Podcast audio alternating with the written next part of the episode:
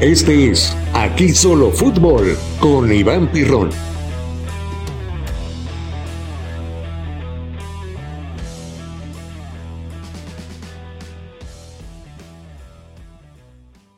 Amigos de Aquí Solo Fútbol, el podcast, bienvenidos al episodio 1, episodio 1 de la temporada 2. Eh, sí, eh, por ahí se nos pasó la agencia libre.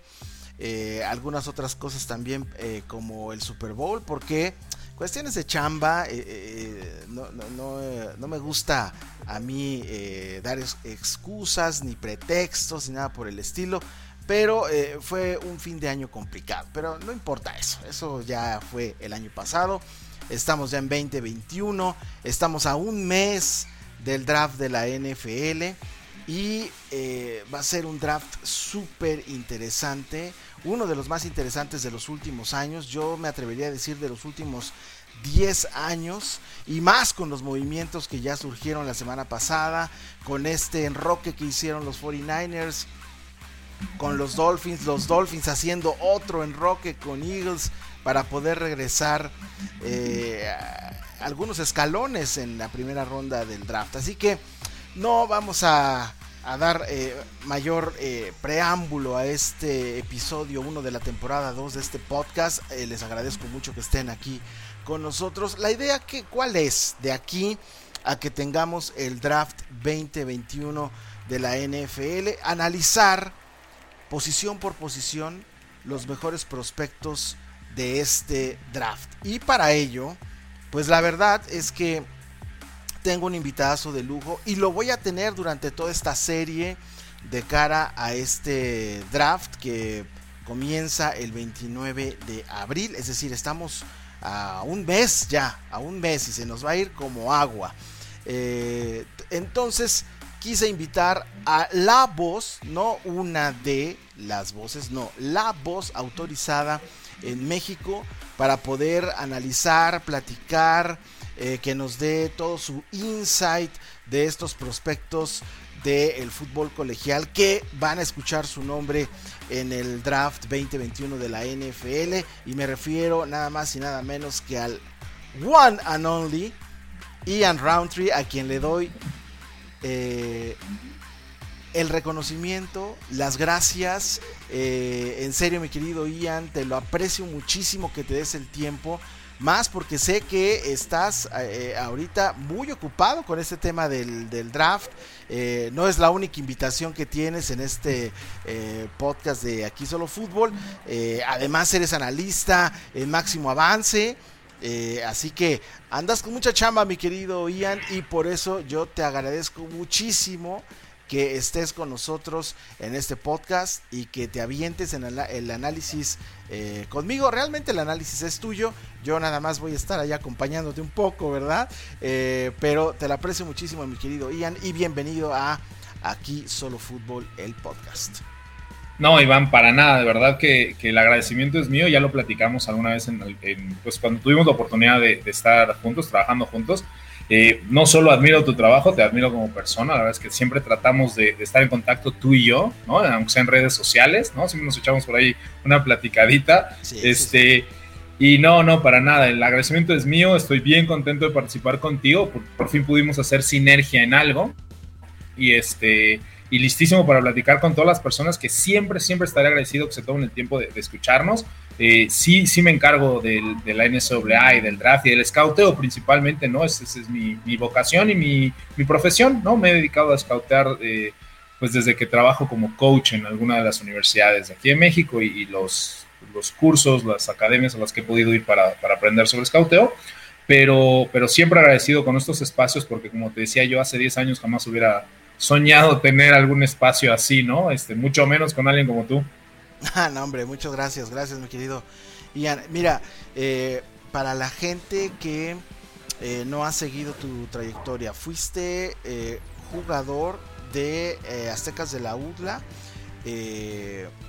también fuiste head coach de algunas de esas de algunas de las categorías de, aztecas infantiles juveniles intermedia eh, también formaste parte del staff de coaches en liga mayor si, no estoy mal Eh, Así es, co-coordiné la defensiva ahí en el 2004. Exactamente, como parte de eh, el staff que coordinaba la defensa.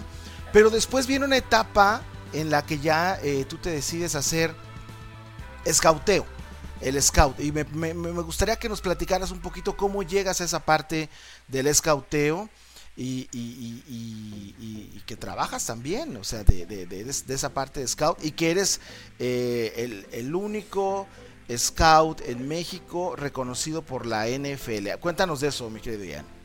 Bueno, pues este, sí, la verdad es que el escauteo eh, nace muy temprano en mi carrera como coach. Aquí en México es común que las personas que llegan a determinadas categorías empiecen a coachar a las más chicas. Por eso tuve la oportunidad de, de coachar dos años, aunque yo empiezo realmente coachando en CEU. Yo vengo de CEU, mis infantiles. Luego este, juego un par de años en Estados Unidos y en el CUM, mi, mi prepa es del CUM y de Estados Unidos. Y entonces desde que llego a determinada edad puedo empezar a coachar ¿no? a los niños y luego va subiendo de categoría, entonces va subiendo de experiencia. Y en la Universidad de las Américas, en Puebla, no existía, digamos, el puesto de coordinador de reclutamiento, no era un puesto establecido. Pero el coach de las categorías infantiles, yo fui head coach de las infantiles, de las juveniles y de la intermedia, eres de facto el coordinador de reclutamiento, porque tú eres el que tienes contacto con todos los demás equipos y con todos los demás jugadores. Tú eres el que tienes que hacer los contactos y el que te tienes que encargar de acercarte a los jugadores y a los eh, padres de familia de las otras organizaciones para establecer ese reclutamiento y esa, eh, pues ver qué tanto interés hay en que vengan a participar con la Universidad de las Américas. Desde que empiezo a hacer eso, tanto en infantiles como juveniles e intermedia, pues me doy cuenta que es apasionante, que me, que me llama mucho la atención Afortunadamente por mi profesión, yo soy abogado internacionalista y mis maestrías son en relaciones internacionales, se me da bien las relaciones interpersonales, se me da bien el uso de la palabra, se me da bien la relación con, los padres de familia y con los jugadores, y más siendo coach, que desarrollas estas habilidades de liderazgo y de, y de contacto, digamos, con esos jugadores, y entonces, bueno, decido que es algo a lo que me apasiona y que voy a hacer cuando yo termino mi, mi etapa como jugador en México. Eh, sigo coachando, ¿no? Al frente de los gamos del CUM, tú lo sabes, ¿no? 15 años ahí. Y entonces eh, continúo con esta, con esta pasión, con esta vocación que tengo por el scouteo, cuando me entero que existe la NFL Scouting Academy y es la oportunidad que tienen las personas, eh, muchos exjugadores de la NFL acuden, las clases son impartidas por coaches de la NFL y por exgerentes generales y scouts, eh, para acercarse a este mundo. Y si te soy honesto, porque esto yo lo tomé en el 2016, allá en Troy, Nueva York, um, yo nunca pensé que esto me fuera a funcionar más allá de un interés personal. Yo lo que quería, mi interés era saber si lo que yo venía haciendo tantos años lo estaba haciendo bien o estaba haciendo puras tonterías. Esa es la realidad, ¿no? Este, pues nadie te enseña esto, ¿no? Este, crees que sabes. Eh, afortunadamente no lo estábamos haciendo tan mal en México, ¿no? Teníamos cierta idea, pero bueno, sí, ya cuando te dedicas a esto y profundizas en esto, es, es, una materia no solo apasionante, sino muy técnica y muy complicada. Y bueno, a partir de entonces, este, yo obtengo esta certificación en el 2016 y ya entro de lleno. Eh, ya estaba con máximo avance, pero eh, con, con, los programas que, que, manejamos allá y que, que, bueno, yo he tenido, ¿no? Mi programa Maximum University ya desde hace 8 o 9 años, pero empiezas a pues a tener contacto con los equipos, ¿no? A tener eh, contacto con las organizaciones.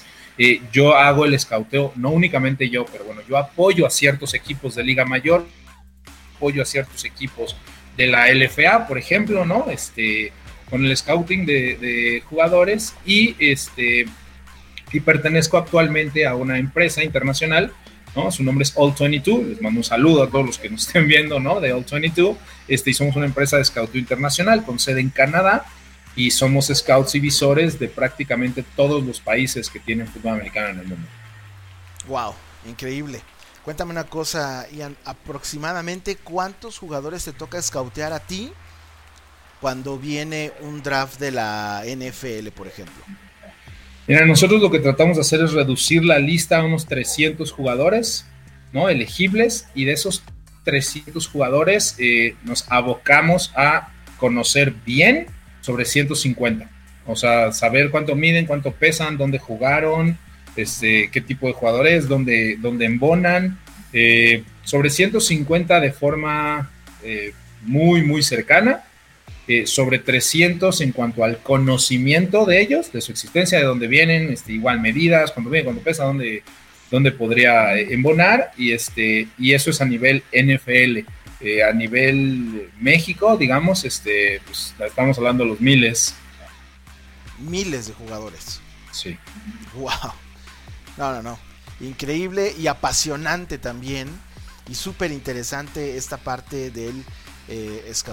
Nuevamente, les recuerdo, estás en el episodio 1 de la temporada 2 de Aquí Solo Fútbol, el podcast. Estamos ya adentrados en el tema del draft 2021 de la NFL y tengo como invitado a Ian Roundtree, uno de los scouts en México más y mejor reconocidos, una voz autorizada en este asunto del escauteo de los jugadores del fútbol colegial que van a la NFL y a otros países también, incluido México. Y pues nada, mi querido Ian, hay que meternos ya de lleno. Claro, sí. Con esta primera entrega que, pues obviamente teníamos que iniciar, pues eh, con la posición eh, que más comentario genera en no solamente en el tema del, del draft, sino durante toda la temporada los corebacks siempre van a ser tema de discusión para bien, para mal. Eh, la mayoría de los equipos siempre entran a la, a, la off-season buscando un coreback franquicia, ¿no? Son pocos los equipos de la NFL que tienen a su coreback franquicia, los afortunados equipos que tienen a su coreback franquicia.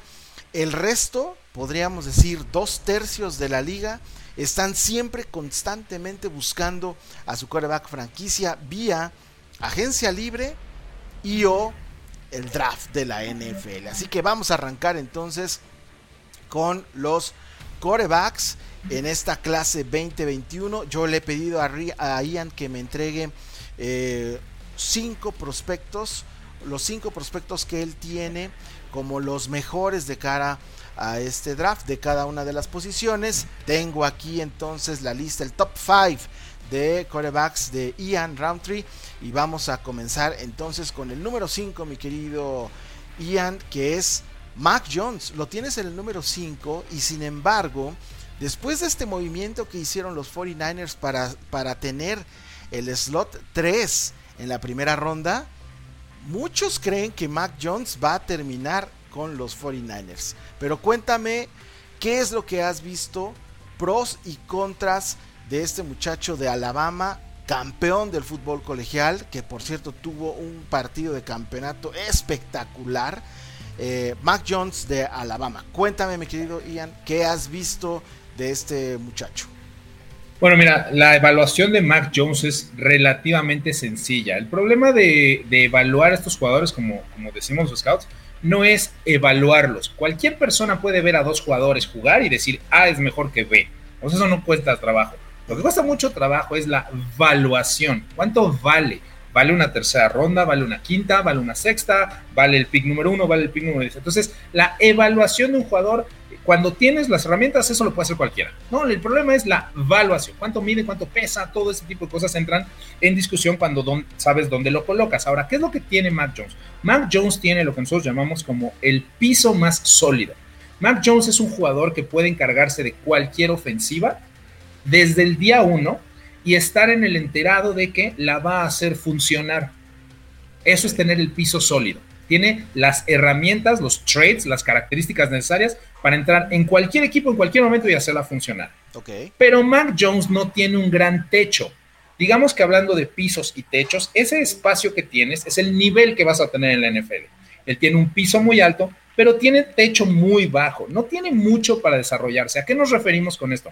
Mac Jones no se va a volver más rápido, no se va a volver más fuerte, no va a lanzar más duro, no va a desarrollar habilidades que no ha desarrollado ahora tras toda su carrera en Alabama. Lo que ves con Mac Jones es lo que hay. Eso no es necesariamente malo. En muchos equipos esas características las colocas el día uno y puede ser un perenne contendiente, como el caso de Kirk Cousins, por ejemplo, ¿no? pero eso es lo que hay. No se va a volver mejor, no se va, no va a lanzar más duro, no va, puedes manejar cierto de, eh, cierta parte de técnica y quizás alguna familiaridad con el sistema y eso te puede hacer más eficiente, pero no hay más. Lo que ves en Mac Jones es lo que vas a ver en Mac Jones los próximos 10 años. Y eso lo hace una evaluación, no voy a decir sencilla, porque hay que estudiar esos parámetros, pero, pero muy sólida. O sea, eso que ves hoy de Mac Jones, eso es lo que va a ver. Por eso está en el número 5, porque su proyección a largo plazo no da para más. Eso es lo que tienes con Mac Jones, eso es lo que vas a tener en 10. Ah, yo, yo, tengo una duda ahí con estos corebacks, sobre todo con los corebacks que salen de un programa tan sólido, tan exitoso, tan, tan, tan bien fundado como, como Alabama, ¿no? Y tenemos un, caso ahí, eh, pues, eh, inmediato en la temporada 2020 con Tua Toga Bailoa. Eh, siempre he tenido esta, esta idea y quiero que tú me digas si es correcta o no. Estos corebacks que vienen de un programa como Alabama, me parece que es difícil de repente enchufarlos en una franquicia de la NFL porque en Alabama, particularmente Mac Jones, pues él tenía al mejor equipo que podía tener el fútbol colegial, a los mejores receptores, a la mejor línea ofensiva, al mejor staff de coaches, y eso no lo va a tener en la NFL. En la NFL, cuando estos, esta clase de jugadores eh, los enchufas en una franquicia NFL, pues normalmente son equipos que sufrieron la temporada próxima anterior que no tienen la mejor línea ofensiva, que no tienen los mejores receptores, que no tienen los mejores coaches. Y me parece que esa transición, Ian, les puede resultar muy complicada. Pero dime si, lo estoy viendo bien o mal. Tienes 100% la razón. Claro que entra dentro de nuestras evaluaciones, claro que tiene que ver, así que estás en todo lo correcto. Y eh, lo que nosotros llamamos ese tipo de circunstancias externas en, el mundo del scouting se llama el context todo eso que haya logrado Mac Jones, que ojo, Alabama es como el equipo que está de moda, bien ganado porque, ha hecho pedazos al college fútbol, pero Ohio State y los quarterbacks de Ohio State, que ya llegaremos también al de hoy, están en la misma situación. Es decir, el equipo en el que se posiciona un quarterback titular de Alabama o de Ohio State va a ser el mejor equipo en el que él esté en toda su carrera. En la NFL nunca va a tener a, a 11 All Pros jugando para él. Aquí sí tiene a 11 All Americans jugando para él. Así tiene al mejor cocheo, a la mejor defensiva que le da más bolas, que no permite puntos, siempre juega con el marcador a su favor, nunca tiene que regresar. Eh, o sea, sí, y sí, sí tiene que ver, se llama contexto, claro, y claro que es muy difícil. Digo, Alabama le pasa ahorita, eh, le ha pasado a, Ohio State estos últimos años también, pero recuerden la década pasada, todos los quarterbacks de USC que no pudieron jugar en NFL, o sea, no, no era lo mismo. Y USC aventaba, o sea, aventabas una piedra y le pegabas a un All American, ¿no? O la Universidad de Miami hace dos décadas, ¿no? Todos esos jugadores que salían, ¿no? Este, Ken Dorsey, todos estos quarterbacks, igual, aventas una piedra y le pegas a un All American, literalmente en el que sigue, y si no dentro de tres. Entonces, este, sí, tienes toda la razón, es muy difícil. Nunca van a volver a jugar con el talento, comparativamente hablando, que tienen en las universidades. Y sí cuesta trabajo. Sin embargo, el caso de Mac Jones, eh, pues él puede, él puede aterrizar en blandito, ¿eh? ¿Por qué? Porque si efectivamente los 49ers hicieron este movimiento, eh, si Kyle Shanahan, el head coach de San Francisco, realmente está enamorado de Mac Jones, porque, bueno, sabemos quiénes van a ser las dos primeras selecciones eh, globales, a menos que suceda o pase una gran sorpresa no te preocupes, no va a pasar. Yo creo, que, no, yo creo que no va a pasar. Sabemos quiénes van a ser uno y dos y vamos a llegar a ellos, ¿no? En el número 3 quedan los 49ers y tal parece que Kyle Shanahan está convencido de que Mac Jones puede ser el coreback que los puede llevar de regreso al Super Bowl y, e incluso ganar un, un Vince Lombardi con él. ¿Cómo embona Mac Jones con el ataque de los 49ers, con la ofensiva de Kyle Shanahan? Eh, ¿Le ves futuro o no le ves futuro? ¿Crees que pueda funcionar este plan? Ok, aquí ya me voy a meter un poquito a la, digamos, a la parte de ser coach o de ser gerente general, no tanto scout, y cómo funcionan las organizaciones, cómo funciona un equipo de fútbol americano, cómo lo tienes que dirigir. Y el problema aquí radica simplemente en que tienes a Jimmy Garoppolo. Entonces hay una de dos. Si Jimmy Garoppolo está en el roster para la primera semana de juego, Mac Jones no es el quarterback que va a escoger San Francisco en tres.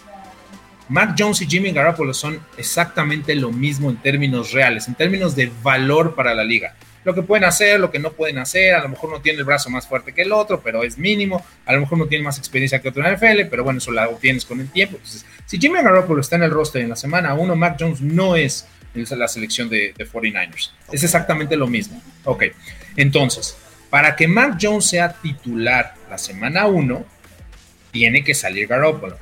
Ahora, si ellos, y eso es algo que nosotros solamente no sabemos, solo San Francisco sabe, pero si San Francisco decide que Garoppolo es quien va a estar en, eh, en, la semana 1 como titular, entonces tomas a un coreback a desarrollar, ya hablaremos de cuáles, pero bueno, para que Mac Jones sea el pick, tenemos que ver fuera a Garoppolo. O sea, no hay de otra.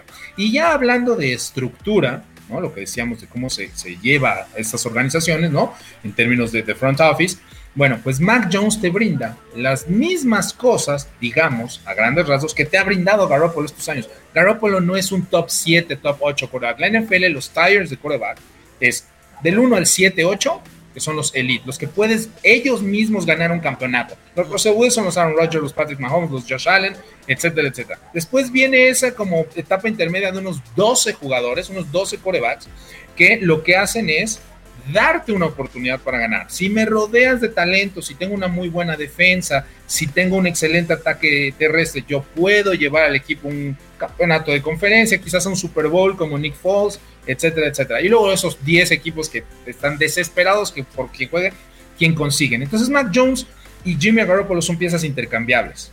O sea, no es uno mejor que el otro, ni, ni eh, ya alarmamos porque llegó Mac Jones. No, pero lo que tiene San Francisco es que tiene los rosters más, o sea, más preparados, mejores del NFL, y lo que haces obteniendo y metiendo ahí a Mac Jones es que haces reset en, en el salary cap. Te deshaces de Garoppolo, que está cobrando 34.7 millones de dólares, y metes a Mac Jones con un contrato de quizás 5 millones al año, eso te permite en mantener todo este roster de San Francisco y ser contendiente por los siguientes 5 años, porque las capacidades de Garoppolo y de Mac Jones son intercambiables. Entonces, para la gente que no le gusta mucho el pick de, Mac Jones, que dicen, ¿cómo hasta el 3 por Mac Jones? Eso no puede ser, no lo vale sí lo vale en la situación de San Francisco. Si tú tienes ese roster y si tienes todo ese dinero para gastar una vez que sale Jimmy Garoppolo, entonces Mac Jones es la selección perfecta. De acuerdo, absolutamente de acuerdo. Y también soy de la idea de que eh, Jimmy G no va a estar en semana 1 en el roster de los 49ers, eh, por, más que la gerencia general y el propio Kyle Shanahan eh, tratan de apoyarlo, ¿no? Tratan de darle este apoyo moral en estas conferencias de prensa. Me parece que Jimmy G ya no tiene cabida ahí y obviamente los 49ers pues están escuchando al, mejor, Ofertas. mejor postor, exactamente. Y creo, hace mucho sentido que Jimmy G regresara a, New England, ¿no? Con los, con los Pats, en donde conoce el sistema. Bill Belichick en algún momento pensó que que Garoppolo era el quarterback que realmente iba a sustituir a Tom Brady, etcétera, etcétera. Me parece que eh, estamos a días de saber si, si Garoppolo se queda o no se queda eh, con los 49ers y cuál será su equipo en semana 1 de la temporada 2021. Pues ahí está el, el, el punto de vista de Ian de Mac Jones. ¿Vale o no vale una, eh, un tercer pick en primera ronda del draft? Bueno, pues ya nos explicó Ian que sí lo vale por la circunstancia eh, y, por el valor que tiene eh, este coreback de Alabama en el roster de los 49ers para, pues para tratar de contender nuevamente por el, por el Super Bowl. Hay que recordar que este equipo hace un par de años estuvo en el, en el Super Bowl con Garapul como, como coreback. Así que el, asunto de Mac Jones tiene absolutamente todo el sentido. Nos vamos con el número 4. El número 4 de tu top 5 de estos corebacks prospectos es Trey Lance de North Dakota State. Trey Lance, eh, un producto que para muchos he leído eh, está muy crudo todavía, ¿no? Como para tenerlo de, de coreback titular en semana 1 en una franquicia NFL. Pero, Ian, cuéntanos, ¿por qué lo tienes en número 4? ¿Cuáles son pros y cons de Trey Lance para este draft 2021? Bueno, Trey Lance, eh, como bien lo mencionas, eh, el principal problema que tienes cuando evalúas a un jugador así es el nivel de competencia. Trey Lance viene de la misma escuela que venía Carson Wentz, quien también fue una primera ronda en North Dakota State University. Y lo que nos enseñan los scouts es que lo que debemos de analizar son las herramientas, los rasgos, los traits, las características, cómo lanza, eh, su athletic ability, su fuerza, su mental processing, su toughness, o sea, cosas inherentes a él por la posibilidad y no necesariamente lo que pasa a su alrededor, si es mejor o no el equipo, si es mejor o no el rival, y todas estas cuestiones pasan a un segundo tema. Desafortunadamente, eso es una evaluación en papel. En la práctica real, pues sí importa contra quién juegas. Sí importa que el nivel al que vas a llegar es infinitamente superior al que jugaste, sin importar lo eh, lo grandioso que hayas logrado ser en ese sistema. Entonces sí impacta mucho el hecho de que él venga de División 2, bueno, División 1 AA de North Dakota State, porque nunca en su vida ha visto un atleta contra el que se va a enfrentar con a 11 de ellos cada fin de semana. Se mueven diferente, corren diferente, el tamaño es diferente, entonces otra onda. Entonces sí impacta mucho el, el nivel de competencia. Ahora, la gran ventaja que tiene este jugador es que el techo que él tiene, ¿no? Ya hablamos de pisos y de techos, el techo que él tiene es el más alto de toda la generación. Si quisiéramos hacer un paralelismo, es el Josh Allen de esta temporada. Josh Allen, que fue a Wyoming, que tiene igual que este jugador todos los aspectos atléticos, técnicos, pero que no sabes si por el nivel de juego con el que se enfrentó pueda dar el salto hasta la NFL. A Josh Allen le costó tres años, pero hoy es uno de los mejores 6-7 quarterbacks de la NFL. Ese, ese es el techo para, para Trey Lance. Eso es lo que él puede llegar a ser. Es un jugador de casi 6 pies 4, 6 pies 3, 7 octavos, de 235 libras, muy móvil, muy fuerte, corredor con un gran brazo, pero que obviamente jugó contra competencia inferior y entonces lo hacía ver mejor. El problema más grave que le vemos a la evaluación de Trey Lance, independientemente del nivel de competencia, es la falta de experiencia. Trey Lance ha jugado 17 juegos en su vida. Él tuvo que estar como banca en su primer año fue titular durante toda su segunda temporada y durante su tercera temporada solo jugaron un juego por cuestión de la pandemia y por la regla que tiene la NFL, él decide salir al profesionalismo, entonces tiene 17 juegos jugados en su carrera. El, sample size, la muestra que tenemos de, juego de Trey es muy poca. Dentro de lo que tenemos podemos decir que sí, su techo es increíblemente alto, pero hay que tomar en cuenta los, factores que estamos diciendo. Y volviendo a la consideración del jugador anterior, concatenando la conversación. Si los 49ers mantuvieran en un caso extremo a Garoppolo en la semana 1, para mí la selección 3 es Troy Lance. A Troy Lance lo sientas un año entero y entonces sí, agárrense, porque es como si entrara Josh Allen en su segunda temporada o Patrick Mahomes, que estuvo toda la primera temporada sentado. Todos estos eh, eh, jugadores que ya después de aprender un año un sistema, eh, la vida en la NFL, la complejidad de un playbook de la NFL, entonces pueden hacer daño. De acuerdo. Y corrígeme si estoy mal, pero Trey Lance en North Dakota State también jugó en un sistema que corría primero la pelota y después pasaba. Eh, algo que hacen los 49ers también. Están. Eh, el plan de juego es te corro primero y te paso después, ¿no? Algo a lo que Trey Lance está acostumbrado. Sí, totalmente, desde el punto de vista filosófico. O sea, es decir, North Dakota State es un equipo corredor igualito a los 49ers. Eh, ahí les va un pequeño, una pequeña como, como un nugget, ¿no? Que nos enseñan ahorita los scouts para todos nuestros amigos aficionados a, tu, podcast. Adelante. Eh, la manera de juego de los 49ers, que es muy similar, por ejemplo, a la de los Rams o a la de los Seahawks, que están en la misma división, juegan muchas veces con el quarterback de mano a mano. Trey Lance nunca en su vida ha jugado mano a mano. Eso hace que la curva de aprendizaje sea mucho mayor. Parece un aspecto como muy sencillo, ¿no? Tomar el balón de mano a mano o simplemente en shotgun. Pero nuestros amigos aficionados tienen que entender que cuando tú recibes de mano a mano y haces el famoso engaño o play action, tu espalda se voltea a la defensa. Eso nunca los aficionados lo, tienen presente cuando evalúan a un jugador, ¿no? Una vez que tu espalda está de vuelta a la defensa y tú vuelves a levantar la mirada, pues todos se movieron. O sea, los esquemas defensivos de NFL son súper complejos. Entonces, si bien es cierto que North Dakota State es un equipo corredor, son famosos por jugar la, jugada poder, lo que en México decimos poder, la power, famosos, históricamente famosos por correr la power, ellos lo corren desde el shotgun. Él nunca ha tenido que darle la espalda a, a las defensivas. Hacer esa transición y llegar a la NFL y que le digan, ok, llegas a la línea y ves lo que está pasando. Oye, ¿cuánto, el, middle of the field is open o el middle of the field is closed. ¿Cuántos safeties? ¿Cuántos? Ok, perfecto, ya, apúrate, se está acabando el reloj, perfecto. Tomas la bola, volteas, haces un engaño y de repente volteas y todos se movieron.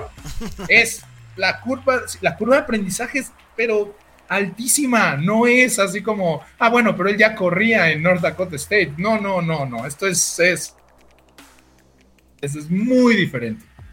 De acuerdo.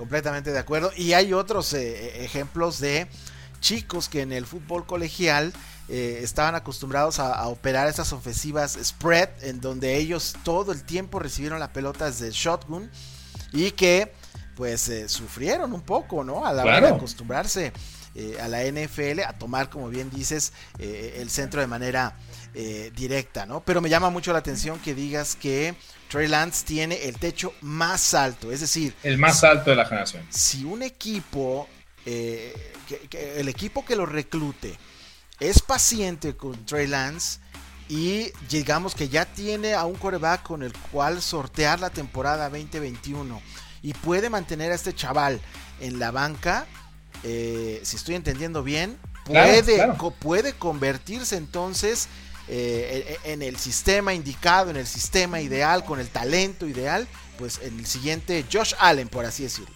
Exactamente. Por ejemplo, nos estamos centrando ahorita en San Francisco, pues porque es quien no sabemos a quién va a tomar y porque es, digamos, el equipo que hizo el trade de número 3 ahorita. Pero si Troy Lance cayera, no va a pasar, no va a pasar. Pero si él cayera, ¿qué les parecería ver a Troy Lance, por ejemplo, en Washington? Perfecto, idóneo, o sea, lo sientas un año tras eh, Ryan Fitzpatrick y al siguiente año te gana el campeonato divisional, pero muerto de risa. sí, sí, sí, sí. Ahora, no, no, no, no creo que Washington haga ese, ese movimiento. Ah, no. no, no, ni siquiera le va a llegar a Washington la opción. Pues, Exactamente. yo, creo, ¿no? Pero, pero para que veamos que no es como tratar de embonarlo forzosamente en determinados equipos. Hay situaciones que serían perfectas para el jugador y no solo para el equipo. Insisto, Washington sería una de ellas. ¿O qué me dicen de Nuevo Orleans? Si lo sientas un año en Nuevo Orleans y al siguiente, claro, no va a llegar. O sea, Washington tiene la 22 y Nuevo Orleans tiene la 28. O sea, no se preocupen. No es lo que estamos haciendo. Lo que estamos haciendo es, no es que estemos tratando de forzar a un jugador en determinados equipos, en este disco, sino que hay jugadores que son idóneos para determinados equipos. Si Trey Lance llegara a, a Orleans o si Trey Lance llegara a Washington, pues estaríamos hablando de un contendiente los próximos 10 años. De acuerdo, de acuerdo. Pues ahí está el número 4 es Trey Lance y el número 3 es Justin Fields, ya llegamos al top 3. El número 3 es Justin Fields de Ohio State. Eh, este muchacho que también ha sido polémico, ¿no? he leído de todo en cuanto al scouting report de, Justin Fields. Eh, tuvo un juegazo en las semifinales del playoff colegial contra Clemson, incluso eh, lesionado, estaba, estaba golpeado de las costillas, tuvo un partidazo mostrando agallas y después ya en el juego por el título pues ahí eh, me, lo aterrizaron. Ahí me lo pusieron un poquito más con los pies en la tierra. Eh, contra una competencia, contra un equipo superior como, como Alabama, con una defensiva que lo estuvo atacando los cuatro cuartos. Y eso me parece que pudo haber mezclado de alguna manera eh, el scouting report de, Justin Fields. Ian, ¿qué me dices de este muchacho de Ohio State? Eh, para mí, uno de los mejores quarterbacks de Ohio State en, la, última, en la última década. Ok, aquí la proyección, y siguiendo con el mismo tenor de lo que hemos estado hablando, aquí la proyección nos dice que el suelo que tiene eh, Justin Fields es todavía más alto que el de Mac Jones. Las cosas que hace bien Justin Fields las hace bien o muy bien. Y ahorita les hablo rápido de, la, de la, terminología de los niveles, ¿no? Los hace bien o muy bien. Pero su techo no es nada alto. Tiene un piso mayor que el de Mac Jones porque tiene más capacidades físico-atléticas. Lo que tienes que ver, lo que tienes que evaluar, ¿no? Su athletic su brazo, su toughness, su, este, la manera en que ve las defensivas, que las lee, que ataca, el, el read and diagnose, todo ese tipo de cosas, los tiene más altos que, que Mac Jones, pues porque tiene mejores capacidades atléticas. Es decir, Mac Jones nunca va a poder hacer lo que hace físicamente en un campo Justin Fields. Pero el problema que tiene Justin Fields es que no tiene ninguna característica elite, ninguna. Digamos que es un jugador que es bueno y muy bueno en todo, pero no es elite en nada. ¿Qué te dice eso? Te dice que no puede subir mucho más, ¿no? Que su techo está al mismo nivel que el del Mac Jones, simplemente que tiene más herramientas o más características para poder explotar, sobre todo temprano en su carrera. Una vez que se empiezan a golpear, a lastimar o simplemente envejecer, por así decirlo, pues pierden algo de movilidad, pierden algo de velocidad, etcétera, etcétera. Entonces, ¿qué es lo que pasa con Justin Fields? Que no tiene ningún rasgo que puedas decir, ah, bueno, en este rasgo es mejor incluso que Trevor Lawrence, o en este rasgo es incluso mejor que eh, Justin Fields, perdón, que, que, um, que Zach Wilson, o en este rasgo podemos comparar. No, todo lo hace bien o muy bien. Son siete calificaciones para cualquier posición, son siete calificaciones. El número más grande es siete y es elite. Si tiene una característica elite, siete. Si no, very good, 6. Si no, good, 5. Si no, above average, 4. Y así lo vas, lo vas este, eh, le vas dividiendo por niveles y lo vas calificando y al final sacas la, suma y ya, ¿no? Entonces, Justin Fields tiene un, un, piso más alto, pues porque tiene capacidades físico-atléticas mucho mejores que las de Mac Jones, pero no tiene ninguna característica, no es un brazo que nunca hayamos visto antes, no es una velocidad que nunca hayamos visto antes, no es un tamaño que nunca hayamos visto antes, no es un procesamiento mental del juego que nunca hayamos visto antes, qué barro, el tipo es un genio, eh, no, no improvisa también, o sea, digamos que está como a la par de Mac Jones, muy centrado, muy sólido en lo que ya hace bien, pero difícil verlo ser mucho mejor en la NFL. Lo que no pudo hacer Justin Fields en la NCAA, no veo cómo lo va a poder hacer en la NFL. Ahora, hay un, hay un aspecto aquí importante. Los corebacks afroamericanos, eh, lo voy a decir así, eh, están de moda en la NFL. Y de alguna manera me parece que eh, ciertos equipos pueden tener en sus tableros a esta clase de corebacks muy alto, porque son los corebacks que de alguna manera están eh, teniendo cierto éxito en la NFL. ¿Eso de alguna manera le ayuda a Justin Fields eh, en, este, en este scouteo previo al draft? Sí, desde luego. Y aunque nosotros como scouts no lo... Eh, yo entiendo perfectamente lo que estás diciendo, ¿eh? no estoy tratando de crear controversia. Yo pienso idéntico a ti, idéntico. Pero bueno, en términos de scout, eh, los quarterbacks afroamericanos tienden a ser más atléticos. Y esto es un fenómeno técnico que ha venido ocurriendo en la NFL. Yo quiero pensar que es durante la última década, pero podría ser un poquito mayor. Y es que hoy en día los mejores atletas, ¿no? Libra por libra, juegan en la línea defensiva. Ya no sirve tener, o bueno, es que tener un talento mucho más alto que los demás para poder ser un pocket passer. ¿no? Necesitas ser un Tom Brady, necesitas ser un Drew Brees o necesitas ser un Peyton Manning. Ese tipo de cualidades, o sea, top 3 quizás en la historia del NFL. Si no, no puedes jugar en la NFL porque te van a matar. Porque no hay línea ofensiva que pueda la línea defensiva de Washington o de San Francisco o de Seattle o de... No, no pueden, no se puede. Son mucho más atléticos los lineos defensivos. Entonces, este tipo de quarterbacks, más allá de que se hayan puesto de moda, ¿no? Eh, y que sucede que son afroamericanos porque históricamente son mejores atletas, te brindan la oportunidad de manejar tu esquema ofensivo de una manera eh, más versátil porque puedes prescindir de un excelente bloqueo si tú eres un jugador que no eres tan hábil, no vas a sobrevivir en la NFL. Incluso Joe Burrow, que es un jugador atléticamente establecido, ¿no? Por no decir elite, pero atléticamente establecido, no te salvas. Acabas lesionado. O sea, son mucho más atletas los de la línea defensiva que los de la línea ofensiva. Y te van a golpear, y te van a golpear mucho, o como golpean a Russell Wilson todos los años. O sea, Entonces, si no tienes este tipo de jugador, si Mac Jones, por ejemplo, no cayera en San Francisco, ¿cuánto va a durar su carrera? De acuerdo. No se puede mover. ¿Con quién compararías eh, eh, a, Justin Fields de los corebacks que ya conocemos en la NFL? ¿Quién dirías tú que eh, se asemeja más a este chico? Mira, Justin Fields creo que es un jugador muy parecido a Ryan Tannehill, por ejemplo. Tiene la atleticidad suficiente, tiene las características físicas y atléticas para moverse en la bolsa, para poder escapar si es necesario.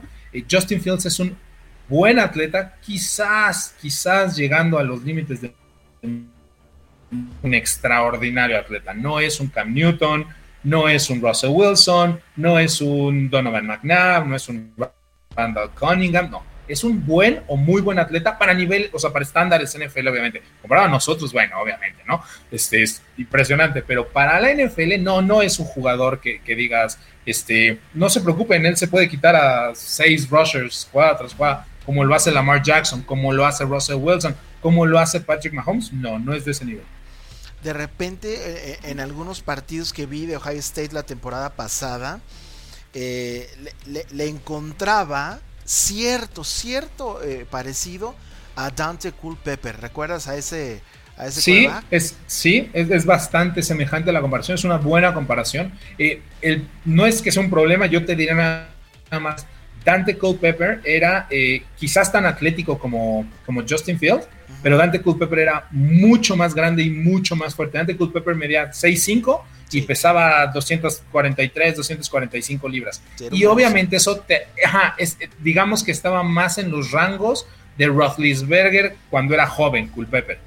Roethlisberger hubiera sido una, una, como una analogía perfecta para Culpepper. O sea, eh, la fuerza en el brazo, tampoco creo que tenga Justin Fields la fuerza en el brazo que, que Culpepper. La analogía es buena, o sea, es bastante similar, sí, pero, pero Culpepper todavía tenía más herramientas. Más herramientas físicas, físico-atléticas. Claro, claro, sí, sí, sí, claro. De acuerdo. Estoy platicando con Ian Roundtree, eh, scout, experto en este asunto de evaluar talento, jugadores del fútbol colegial. Estamos ya a un mes del draft de la NFL y tenía, tenía que tener a Ian Roundtree en Aquí Solo Fútbol el podcast. Así que estoy platicando con él. Estamos analizando en este primer episodio de la temporada 2 a los corebacks, por supuesto. Teníamos que arrancar con los corebacks. Y vamos con el número 2 de la lista. Eh, me parece que es de toda esta eh, clase 2021, es el coreback que ha, ascendido mucho más rápido que los demás, que a lo mejor hace unos meses era, digamos, el número 4 o el número 5. Y de repente, ¡pum!, se convirtió en el número 2. Y hablamos de Zach Wilson de BYU. Cuéntame, mi querido Ian, ¿qué ves en este muchacho. Tiene futuro en la NFL. La rompe, no la rompe. Pros y contras de Zach Wilson. Mira, el caso de Zach Wilson es súper interesante porque es el típico boom or bust. ¿Va a ser un jugador ganador de múltiples Super Bowls o va a ser ese jugador del que todos recordemos de cómo con tanto talento nunca pudo hacer nada? Y desafortunadamente no todo depende de él, depende de que la organización lo cobije, de que le dé las herramientas necesarias, del staff de coach lo desarrolle, etcétera. Entonces, eh, algo así como Mitchell Trubisky, ¿puede ser? Sí, mira, Mitchell Trubisky el problema que tenía es que Mitchell Trubisky no es un gran atleta. O sea, Mitchell Trubisky jugó extraordinariamente su último año con, con North Carolina eh, fue, me parece, líder de la, de la NCAA en varias características, en varias categorías, pero, pero Mitchell Trubisky nunca fue un gran atleta. Sam Wilson es un gran atleta. Sam Wilson sí está en ese very good, bien puesto. Mira, la comparación, ojo, estas son comparaciones. Y obviamente lo que tienen que tener nuestros amigos es que cuando a nosotros como scouts se nos piden, da una comparación para que nosotros entendamos de quién estamos hablando en la NFL. Estas comparaciones son obviamente al salir del NCAA. Es decir, si yo tengo que, si yo voy a decir o digo que la comparación es Patrick Mahomes, que para mí es la, la, comparación idónea, ¿no? Zach Wilson y Patrick Mahomes, es cuando Patrick Mahomes salió de Texas Tech no Patrick Mahomes, All Pro, MVP, campeón del Super Bowl. obviamente está a años de hacer eso, ¿no? Claro, Pero si, yo, si yo le comento a una persona invidente visualmente que nunca ha visto un juego y le digo, Zach Wilson juega como quién? Ah, Zach Wilson juega como Patrick Mahomes. Esa es la comparación. Entonces, el techo que tiene eh, Zach Wilson es casi tan alto como el de Trey Lance. Es altísimo, o sea, lo que puede llegar a ser Zach Wilson es impresionante. No tiene el techo de Trey Lance, lo que decíamos, pues porque no mide 6 pies 5 y no pesa 335 libras, etcétera, etcétera. Pero, este, pero el techo es quizás el más alto, ¿no? O sea, eh, después de Trey. Las cosas que logra hacer en el campo Sam Wilson no las logra hacer quizás ninguno de los otros prospectos, ¿no? Eh, esta facilidad de, improvisar, esta movilidad, ojo, no es lo mismo el ser un gran atleta a ser el más móvil. Este jugador es el más móvil. Este jugador sí está más en los rangos de, digamos, de un Russell Wilson, o sea, lo que logra hacer con el balón, producir él por sí mismo con el balón en sus manos es, es de llamar la atención. Por eso va a ser el pick número dos. Y por eso con todo ese talento, si no logra consolidarse, pues va a ser un gran bust, porque quizás no se desarrolla eh, de la manera técnicamente e intelectualmente que... Y algo que sí me gustaría decir aquí es, eh, lo que mencionas eh, para poner a todos en contexto, a todos sus amigos, es muy cierto. Este es un jugador que de la noche a la mañana empezó a brillar. Y sí hay dos factores que tenemos que tomar ahí en consideración. Uno, el nivel de competencia. BYU nunca se enfrentó a un buen equipo. Lo máximo que fue aquella derrota contra Coastal Carolina, donde además BYU era mejor equipo. No sé cómo pierden ese juego, pero bueno, este, por un lado. Y por otro lado, para los que nos dedicamos a esto, los scouts, que no solo vemos una temporada, sino que vemos temporadas atrás, el desempeño de Zach Wilson en la temporada 2019 deja mucho que desear. O sea, no fue un gran jugador, o sea, sí tiene que ver en esta gran evolución no solo su talento y no solo sus herramientas, sino tiene que ver el nivel de competencia. Si Zach Wilson hubiera enfrentado una temporada normal como BYU normalmente lo hace por ser independiente y jugar contra USC, contra Notre Dame, contra Florida de repente, entonces no se hubiera visto como lo, como lo tenemos previsto y no tendría esas calificaciones, pero tampoco existe ese tape, entonces tenemos que, ver, tenemos que evaluar lo que vemos. Exactamente. Y bien, ya, ya, lo, ya lo dijiste. Tú no crees que pase de los Jets. Es decir, la selección 2 global de este draft va a ser Zach Wilson, sí o sí.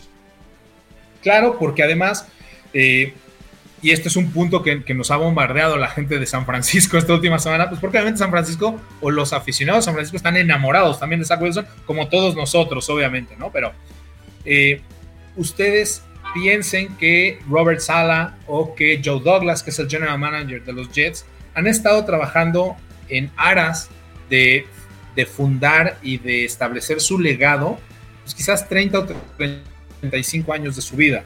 Y que por fin, después, como cualquier profesionista, esto no es diferente, o sea, no, no se pongan la playera de aficionados, véanlo como empresario, véanlo como gerente, véanlo como dueño, ¿no?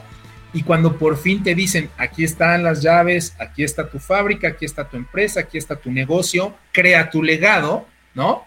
Eh, pues vas a hacer lo, mejor que puedas para ti. No estás buscando hacerle un favor a nadie. O sea, no estás buscando. Bueno, es que vienen de San Francisco. A lo mejor Robert Sala ya les avisó a quién va a tomar y entonces a lo mejor llega a No. O sea, la única oportunidad que estas personas, Joe Douglas y Robert Sala, tienen de ser exitosos y de no echar a la basura el trabajo de 30 años de esfuerzo en tres años y estar fuera y nunca volver a ser gerente general o nunca volver a ser head coaches, es haciendo este pick el correcto. Si se equivocan en este pick, todos van a estar sin trabajo en 3, 4 años. Y quizás nunca les vuelvan a dar ese trabajo. Entonces, este pick es Zach Wilson. Punto. O sea, no, la gente lo ve como aficionado. No, pero ¿qué tal si los Jets? Es que los Jets son muy malos. ¿Qué tal si se equivocan? No, no, no. estas personas han invertido toda su vida. Nos decían lo mismo el año pasado. Seguro te pasó, tú eres un experto en NFL. Seguro hubo gente que se acercó a ti y te dijo, oye, no podemos estar seguros que los Bengals tomen a Joe Burrow. Son los Bengals, a lo mejor se vuelven a equivocar. Sí, no, sí, sí. No. Sí me pasó. No. O sea, e, estas, a estos señores se les va la vida, el esfuerzo de 35 años en llegar a ser head coaches o general managers el pick es Zach Wilson. Zach Wilson va a jugar para los Jets, punto. ¿Qué va a pasar entonces con Sam Darnold? ¿Es, moneda de cambio? Moneda de cambio. Sí, hay que mandarlo a la banca. Moneda de, cambio. Moneda de cambio.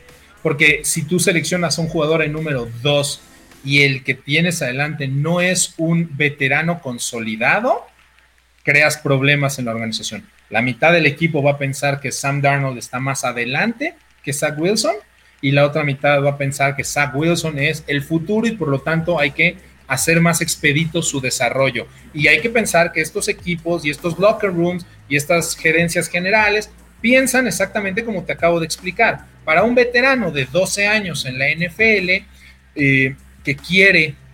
Eh, obtener un título o, o, ganar un último contrato jugoso, obviamente querría que jugara Sam Darnold, porque es quien mejor oportunidad le da el día de hoy.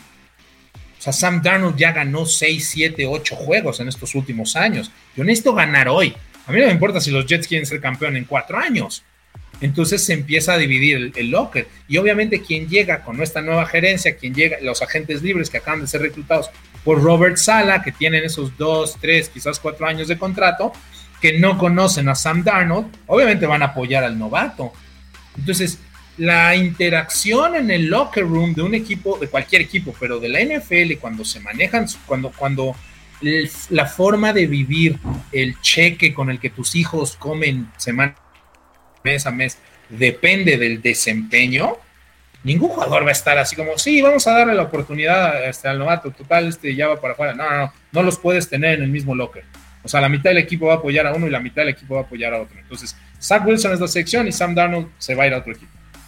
De estos corebacks que eh, probablemente eh, todavía están en una organización, pero que sabemos que en, los próximos días van a cambiar de equipo, como ya hablamos de Jimmy Garoppolo y ahora hablamos de Sam Darnold, de estos corebacks que tienen un pie fuera de su, de su organización actual, Sam Darnold es el que me parece que eh, necesita una mejor oportunidad en la NFL. Yo creo que Sam Darnold no ha jugado con el talento con el que este muchacho puede brillar en la NFL. Eh, y, me gustaría escuchar cuál es tu punto de vista ahí. ¿Crees que Sam Darnold, con una mejor oportunidad, con un mejor staff de coaches, con un mejor equipo, con mejor talento, pueda sorprendernos y pueda realmente eh, jugar al nivel de lo que esperábamos de él en la NFL?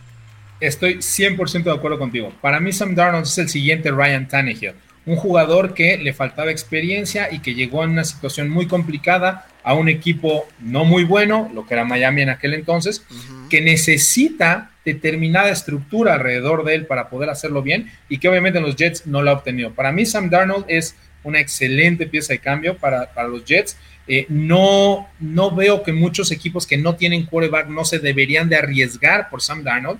Y aquí el problema que tienen estas dos franquicias, tanto San Francisco como Jets, es cuando yo les platico estas cosas sobre cómo es un ambiente, cómo es un locker, qué es lo que piensa un gerente general, sentarlo.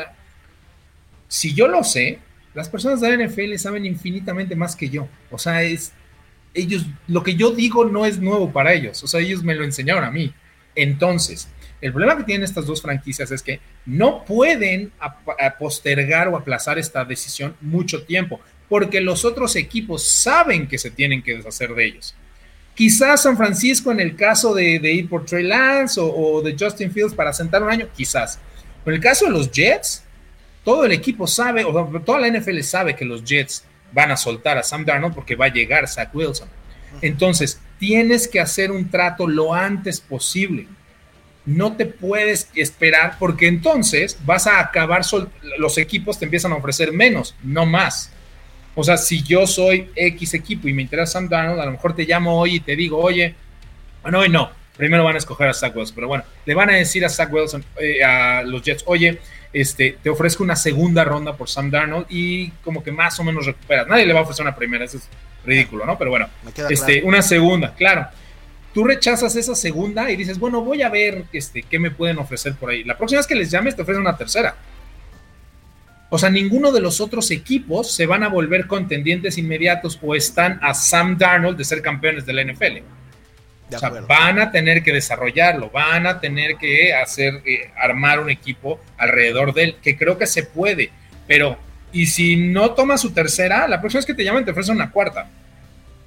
Entonces, los Jets y San Francisco, si es que ya decidió quién es el siguiente quarterback titular, no tienen tampoco muchísimo tiempo para hacer estos trades. Él sabe que se tiene que acabar deshaciendo de estos jugadores.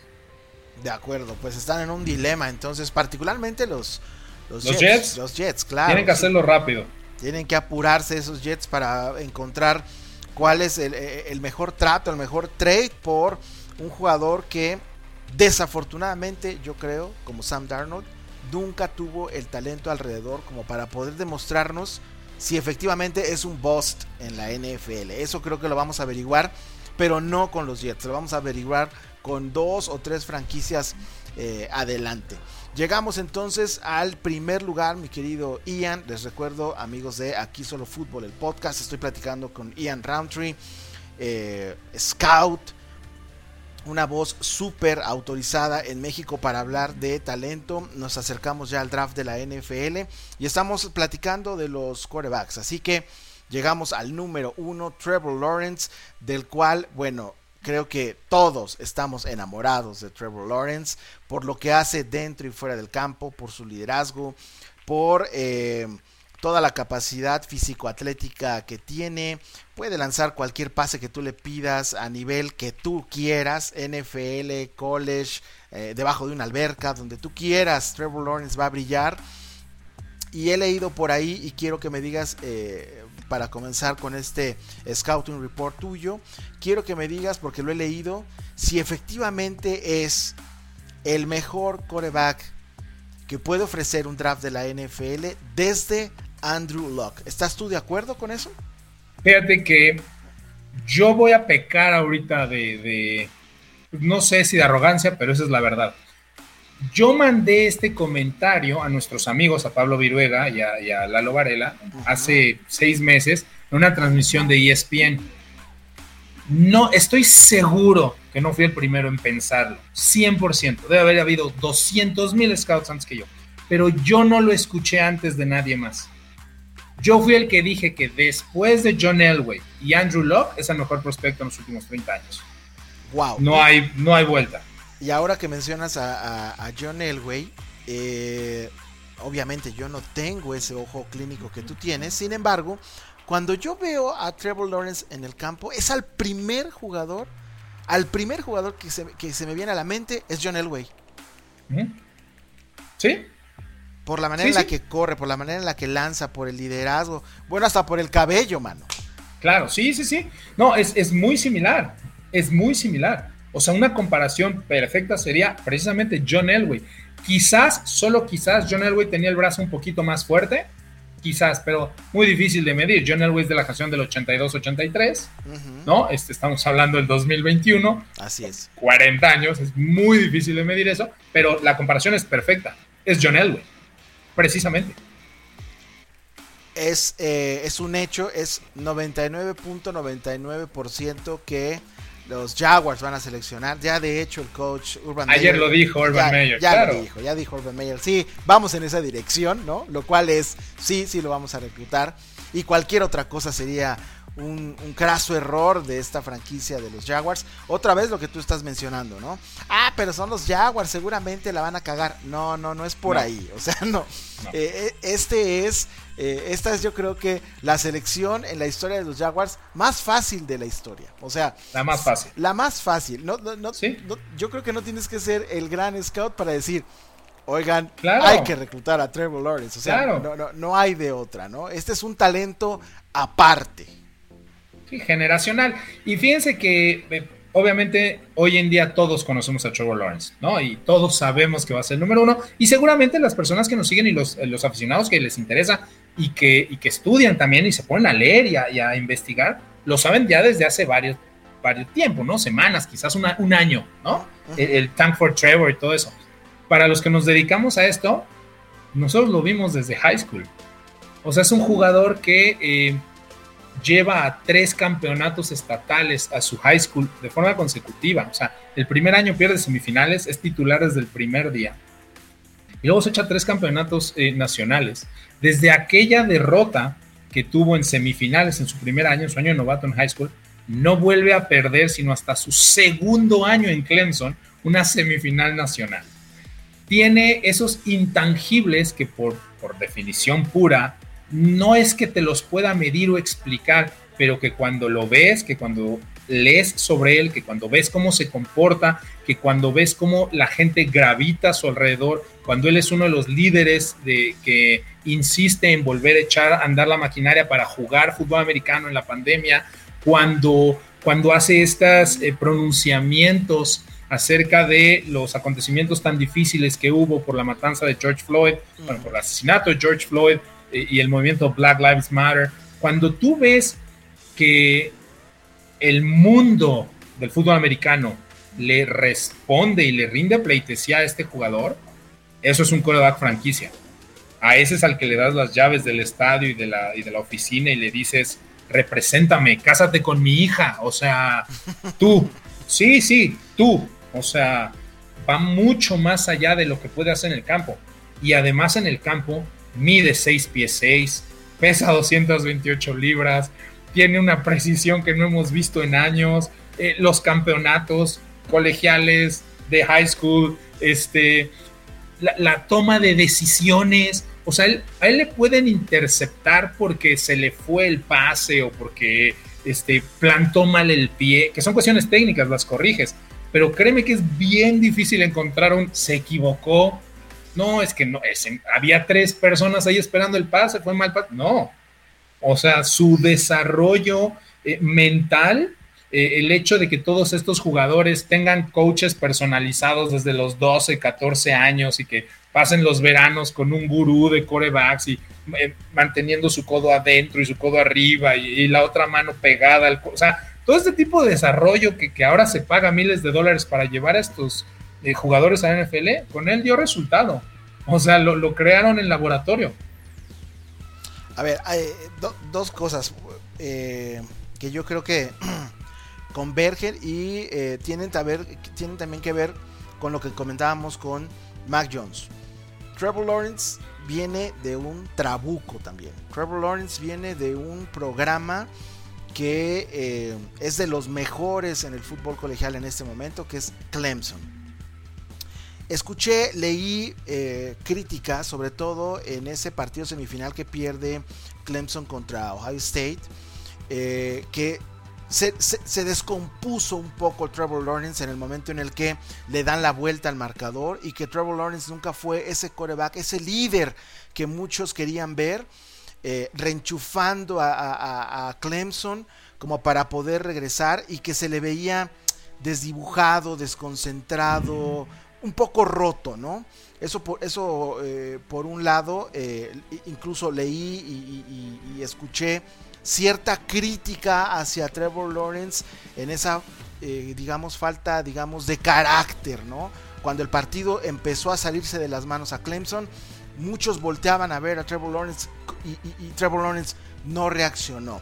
E, e, ¿Esa, es una bandera roja en, en el caso de Trevor Lawrence? Mira, yo no dudo que estas personas, quien lo haya dicho, este, estén en lo correcto. Yo en lo personal como scout no lo vi así. Vi a un jugador que las cosas no le salieron. Eh, quizás desde un punto de vista subjetivo él pudo haber hecho más por su equipo, quizás, pero es totalmente subjetivo. Eh, es difícil de determinar si realmente no hizo todo lo que pudo haber hecho.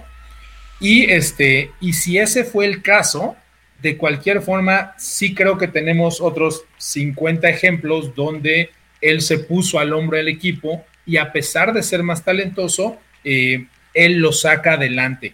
Y por otro lado, Clemson se ha vuelto un estándar, quizás no del nivel, pero bueno, muy similar a Alabama y Ohio State, de lo que es un programa de fútbol americano. Pero Clemson no tiene los reclutas que tiene Alabama y Ohio State. O sea, de vez en cuando, sí, obviamente está en el top 5, sí, pero, pero la diferencia en jugadores, o sea, individualmente, que hay entre un Alabama y Ohio State, son los dos primeros, y Clemson, yo diría que es relativamente notoria. O sea, no. ¿Cuántos linieros ofensivos en la era Trevor Lawrence de Clemson están hoy en la NFL? ¿Dos? Sí, ¿Tres? Ah, ¿Cuántos receptores en la era Trevor Lawrence, no históricamente en Clemson, en la era Trevor Lawrence están hoy en la NFL.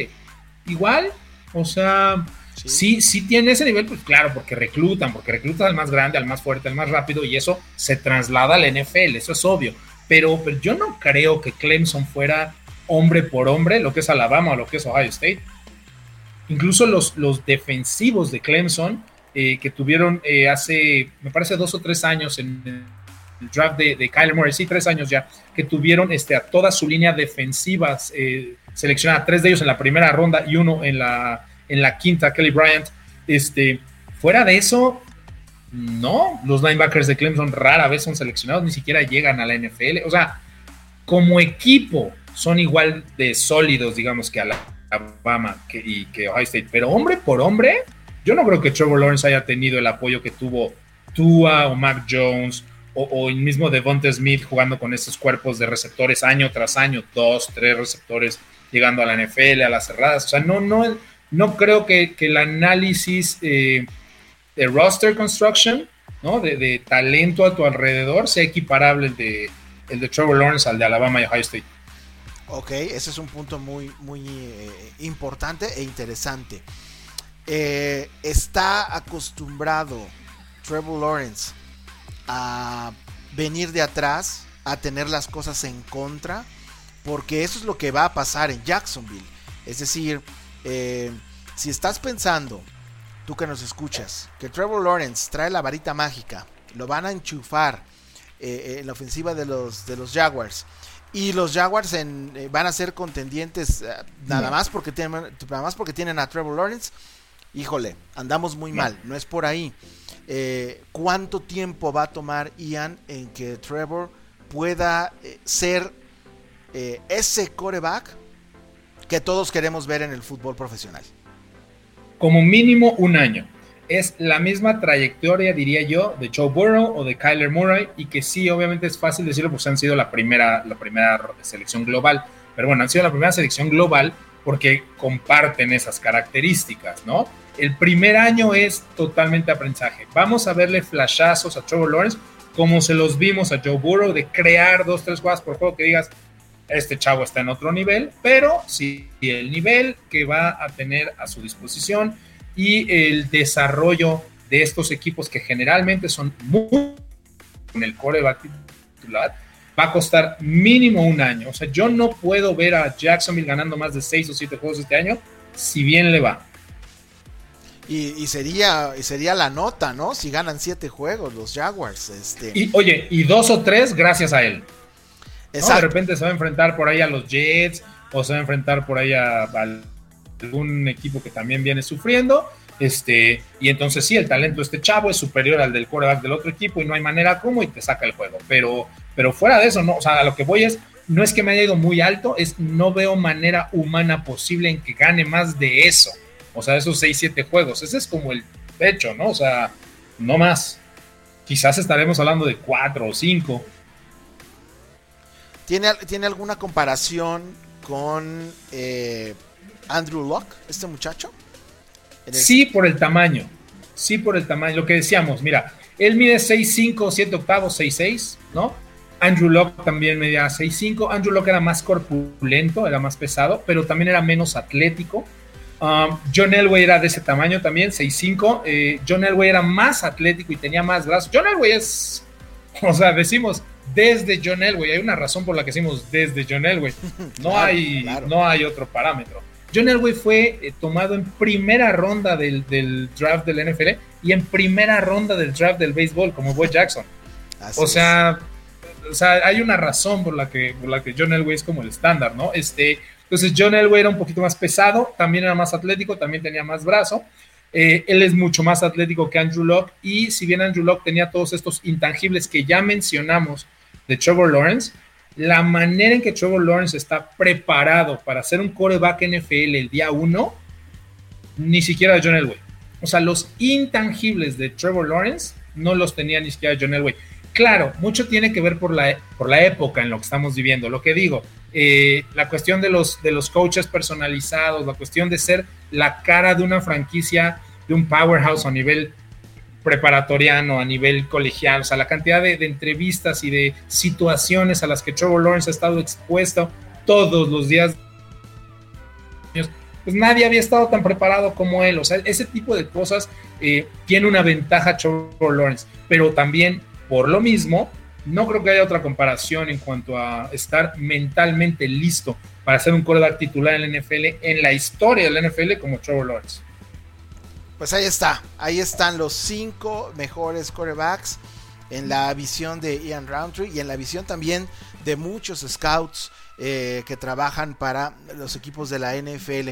Por último, antes de despedirnos, antes de llegar al final de este eh, primer episodio de la temporada 2 de Aquí Solo Fútbol, el podcast, quiero preguntarte, mi querido Ian, si tú tuvieras que nombrar a un, un Joker, un comodín dentro, eh, fuera más bien de estos, de este top 5, pero que tú, que tú nos digas, ojo con ese muchacho, porque si es reclutado por un equipo que le tiene paciencia, etcétera, etcétera, etcétera, puede convertirse en el gran robo del draft. En la posición de coreback, ¿quién dirías que es? Ok, te voy a dar dos rápidos para no quitarle mucho el tiempo.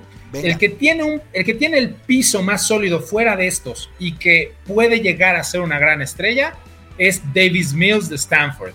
El problema es que Davis Mills de Stanford se ha lastimado toda la vida. Entonces, a lo mejor se lastima el primer mes en la NFL y pues ya, se acabó su carrera, ¿no? Eh, pero el que tiene más techo, el que tiene más crecimiento, pudiera llegar a ser, wow, eh, como tipo Russell Wilson, una tercera ronda y después líder, ¿no? De, de rating todos los tiempos. Es Kyle Trask de Florida. Las capacidades físico-atléticas de Kyle Trask son fuera de este mundo, no tienes nada que pedirle, pero sí obviamente tiene mucho que aprender de cómo jugar la posición de una forma consistente. Qué juegazo le, dio a Alabama, ¿no? Eh, este, este chico, eh, Alabama súper favorito, si no recuerdo mal, era favorito por 10 o 12 puntos en ese, ese partido. Y tremendo juego que dio este, este muchacho. Y, bueno, sí, eh, lo, lo, he escuchado en otras conversaciones, mi querido Ian.